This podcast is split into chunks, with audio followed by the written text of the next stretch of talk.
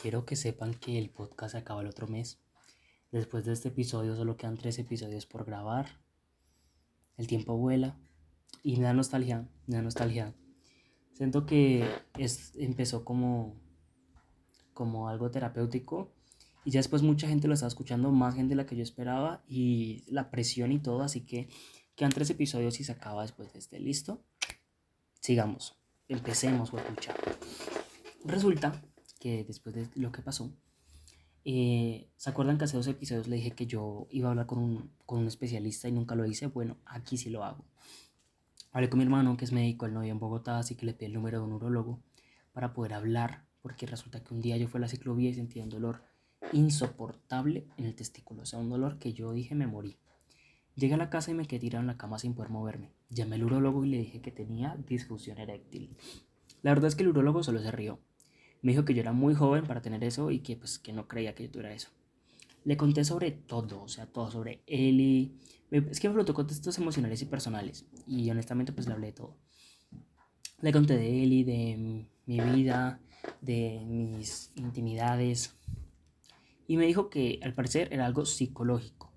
Sí, así ustedes como lo oyen, psicológico. O sea, mi pito no estaba funcionando porque mi psicología simplemente dijo, coño, que no funcione hoy. Resulta que yo no creía que eso fuera verdad porque me sonaba ridículo. Me sonaba literal a la trama del café con aroma de mujer. No sé si, se la han visto. Donde Sebastián Vallejo no tiene como una erección por problemas psicológicos y solo tiene una erección si es con la persona que ama. O sea, una cosa así súper loca. Decidí hablar un día con mis amigos. Entonces, pues primero con Garzo. Sé que Garzo sale un montón, pero téngalo en cuenta. Y resulta que, siendo él el más experimentado en la vida, me contó que no todo era perfecto, que a veces había días malos, días buenos, y que el estrés influye, el no hacer ejercicio, o sea, es una cosa súper loca. Cuando uno es sedentario, el frutifantástico, el mole carnes, las relaciones sexuales, eh, no funcionan tan bien, no funcionan bien, es una cosa muy loca. El estrés también influye el... el... O sea, la cosa es que el sexo es como un esfuerzo físico tipo gimnasio, cardio, una cosa así, entonces como que no hacer ejercicio influye. La verdad es que yo sí iba al gimnasio, entonces por ese lado no podía hacer porque mi rendimiento físico pues no es perfecto, tampoco es que yo vaya a correr una media maratón, pero pues soy bastante eficiente. Bueno, luego hablé con Anaí, que era como la más racional, y me decía como pues hay malos momentos, pero que simplemente no se hay que solucionar en en el instante, sino que eso pasa y ya, o sea, como que no estresarse enseguida, sino seguir adelante. Obviamente era cuestión de estar con alguien que tuviera confianza, ya que pues el sexo no es algo lineal. Hay momentos de pausas, malas poses, momentos incómodos, calambres, risas, caras, de todo. Y la verdad es que tenía razón. Ese tipo de relaciones eran las más divertidas porque no había presión. Quizás era algo de ese tipo. Yo tenía presión. Quizás yo tenía presión. O sea, es como una duda. Bueno, siguiendo. Después de cielar con Arana, resulta que ella representaba como el romance conservador y el amor me contó que ella nunca había tenido mal sexo. Así es. Así es. Yo no le creí, ninguno le creyó y le preguntamos. Y fue como, ¿cómo es posible que ni siquiera un mal día? O sea, un mal día. O sea, un mal día. Fue como, no, nunca. Simplemente me ha ido súper bien. Y es como, qué perra envidia. Porque nos contaba que ella no tenía este tipo de relación íntima por la sensación de placer, sino por la sensación del amor. Es una ternura, la verdad. Pero después de hacerle bullying un buen rato con Anaí, pues, nos dimos cuenta que tenía toda la razón. Hay una diferencia muy clara, el sexo era algo más egoísta, más placer puro, neto y personal.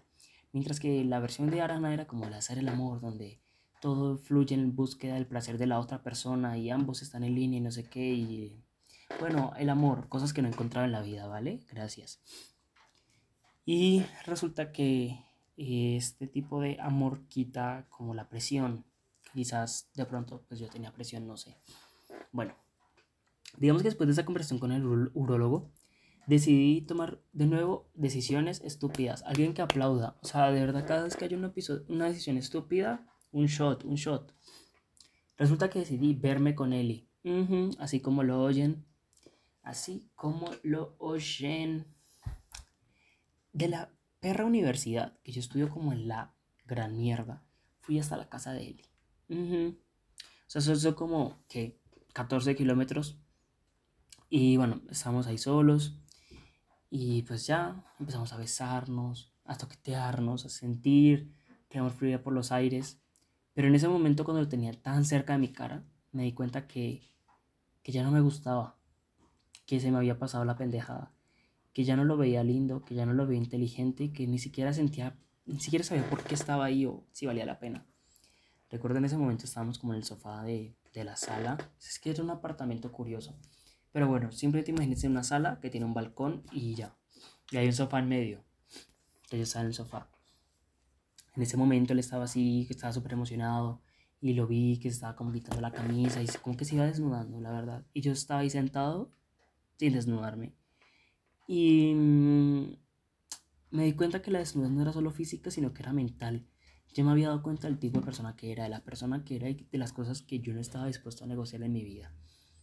Así que en ese momento, no van a creer, tomé una puta decisión sensata, pero simplemente le dije que se vistiera.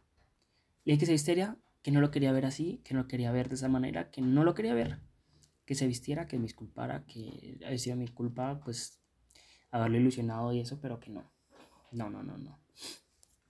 Fue muy incómodo, créanme pero yo me sentía muy tranquilo porque la incomodidad no era mía, no era yo sintiéndome incómodo por haberle dicho eso. Sentía que se me había quitado un peso encima y que tenerlo ahí de frente me había servido a darme cuenta que no era lo que yo quería en mi vida. Después, pues en esa misma, ese mismo día, esa misma tarde, pues me llevó a cenar. Fuimos a un lugar, un restaurante cercano donde él vivía. Como siempre, muy generoso y altruista, pues pagó todo. Y entendía pues entendía, siempre valoré eso, pues porque yo era un estudiante y mis presupuestos siempre eran como 30 mil. Y pues como él no tenía ninguna responsabilidad, solo trabajaba, pues la verdad, siempre tenía, era muy generoso, no sé. Me sentí mal, yo quería pagarle.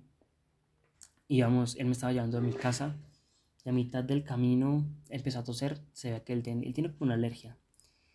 Y le pedí que se volviera a su casa. Le pedí que se fuera a su casa, que no me acompañara, que lo abracé. O sea, no se lo dije bravo, porque usted se imaginará que yo estaba como, vete a tu perra casa y no vuelvas. No. Lo dije con todo el cariño del mundo. Y le dije que, que me disculpara, que la apreciaba. Lo abracé. Y se me quitó un peso encima, le dije que se olvidara y me fui caminando a mi casa resto del trayecto. La verdad, yo no sé, yo no sé si es que yo en mi mente estaba viendo en una película o qué, pero caminé un montón. Así que, después de eso, pequeño spoiler, me volví a ver con Dani, el perro, Chuck y todo eso, y mi pito volvió a funcionar. Felicidades. Pero al, fin, al día de hoy yo no sé si fue algo psicológico, si fue de verdad lo de Eli, si de verdad tenía algo en el testículo o no sé. Pero sentí que me quité un peso encima en el tema emocional y también el tema íntimo porque mi pito volvió a funcionar de la nada.